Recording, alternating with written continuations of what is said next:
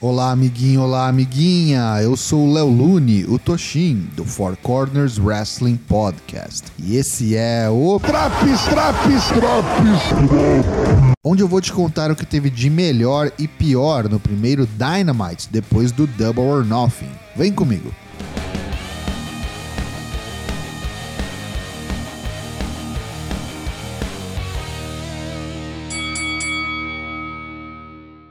O novo AEW World Champion é ovacionado em sua chegada ao palco para a luta de abertura.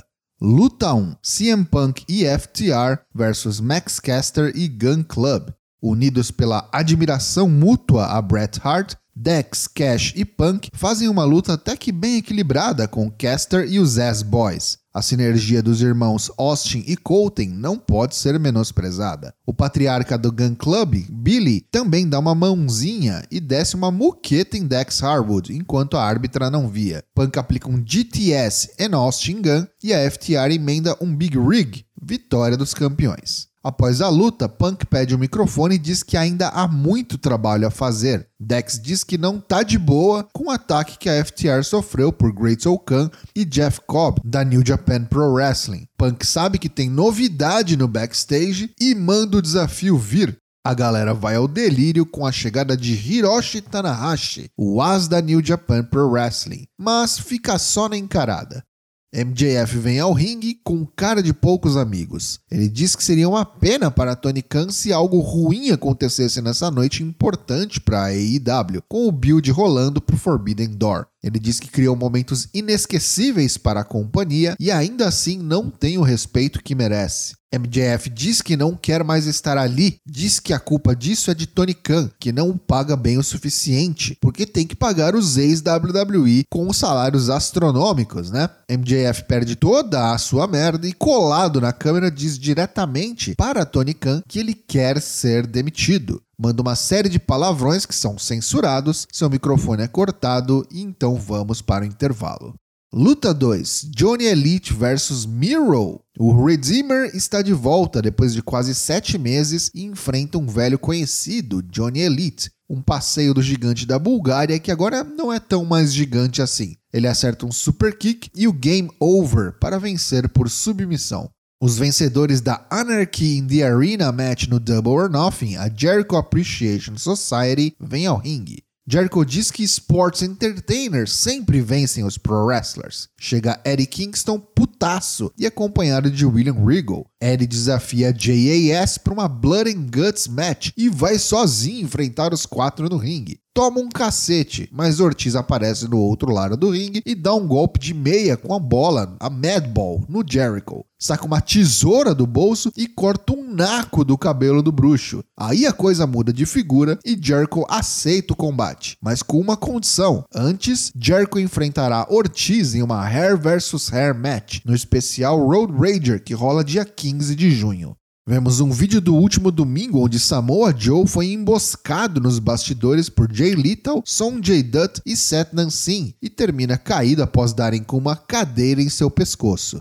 Luta 3: Redragon, Rico Léo e Young Bucks versus Matt Hardy, Darby Allin, Christian, Luchasaurus e Jungle Boy. Jeff Hardy e Adam Cole acompanham seus respectivos times, mas não participam devido a lesões sofridas durante o Double or Nothing.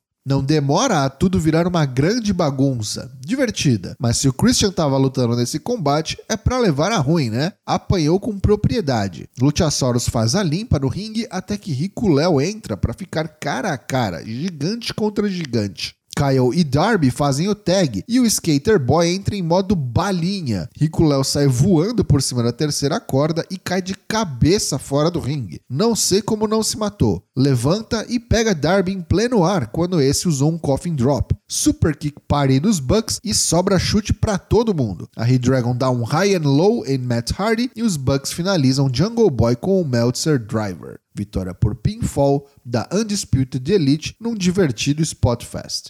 Tony Schiavone convida ao palco a mais nova contratação da AEW, a Tina. Ela fala diretamente com Jade Cargill e diz que será ela a encerrar sua invencibilidade. Lá vem a campeã com as Berries e seu novo manager, Stokely Hathaway. Eles negam a title shot à Tina e Kiera Hogan fica cara a cara com a nova contratação. Chegam Anna Jay e Chris Statlander, mas os ânimos são controlados e fica só na troca de elogios. Luta 4: Wardlow vs J.D. Drake. Sem seguranças, sem algemas, com sua música tema de volta, lá vem o Mr. Mayhem. A essa altura, se você acompanha o Wardlow, já sabe o que esperar, né? Foi squash e sinfonia de powerbombs. Hoje foi light, só dois para fechar a conta rapidinho. Após a luta, Tony pretendia entrevistar Wardlow, mas Mark Sterling interrompe e chega com uma dúzia de seguranças. Ele entrega uma intimação judicial ao Wardlow, vinda dos seguranças, que ele vem atacando toda semana. Wardlow ataca o segurança que lhe entregou os papéis, rasga-os e faz o pobre coitado comê-los. Que processinho que, rapaz? Luta 5: Jamie Hayter e Dr. Britt Baker DMD vs Tony Storm e Ruby Soho. Olha, se a Britt Baker sempre dava um jeito de estar toda semana na TV, agora que é campeã novamente, é que não larga mais o osso mesmo. A luta é honesta e tem bons momentos. Jamie quase acerta Britt no apron, sem intenção, e Ruby aproveita para capitalizar com o Destination Unknown, vitória de Ruby Soho e Tony Storm. Após a luta, Hater ataca as vencedoras pelas costas com o novo belt de Britt Baker, que com um sorriso amarelo pega seu cinturão de volta e se retira. Luta 6: Daniel Garcia versus John Moxley. Nervos à flor da pele e violência descontrolada são a marca dessa luta. Não dá nem 5 minutos e Moxley já tá sangrando. O câmera ainda foi bem sacana e pegou o exato momento em que Mox guardava a lâmina de volta nas bandagens em seu punho. Garcia dá trabalho pro veterano e o acompanha no quesito brutalidade. No finalzinho, a luta toma um rumo mais técnico e rola uma bela troca de tentativas de submissão e golpes de chão entre os lutadores. Daniel Garcia dá um pile driver perfeito, mas John consegue dar kick out. Tá virando uma verdadeira guerra isso aqui. Jericho sai da mesa dos comentaristas e corre em direção ao ringue. Eric Kingston vem impedi-lo e Daniel Garcia, distraído, é colocado no Bulldog Choke. Acaba desmaiando e obriga o árbitro a encerrar o combate por submissão. Vitória para Moxley, que após a luta pega um microfone e aceita o desafio para Blood and Guts Match. Fim de show.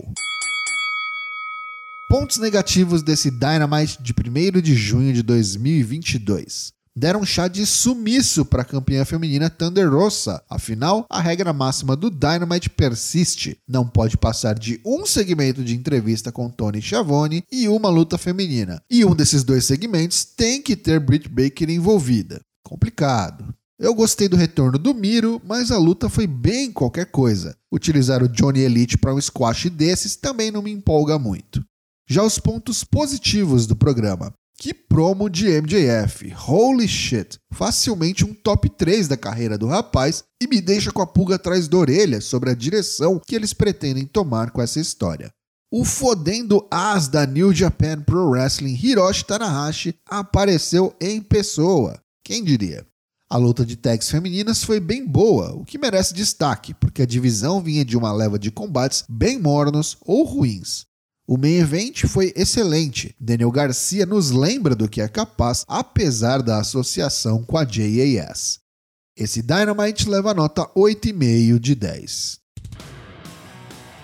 E aí, tá curtindo os drops do Dynamite? Não perca também as edições do Raw, NXT 2.0, SmackDown e Rampage. O Four Corners tem lives todas as terças e quintas-feiras às 20 horas em twitch.tv/4cwp. Te vejo lá.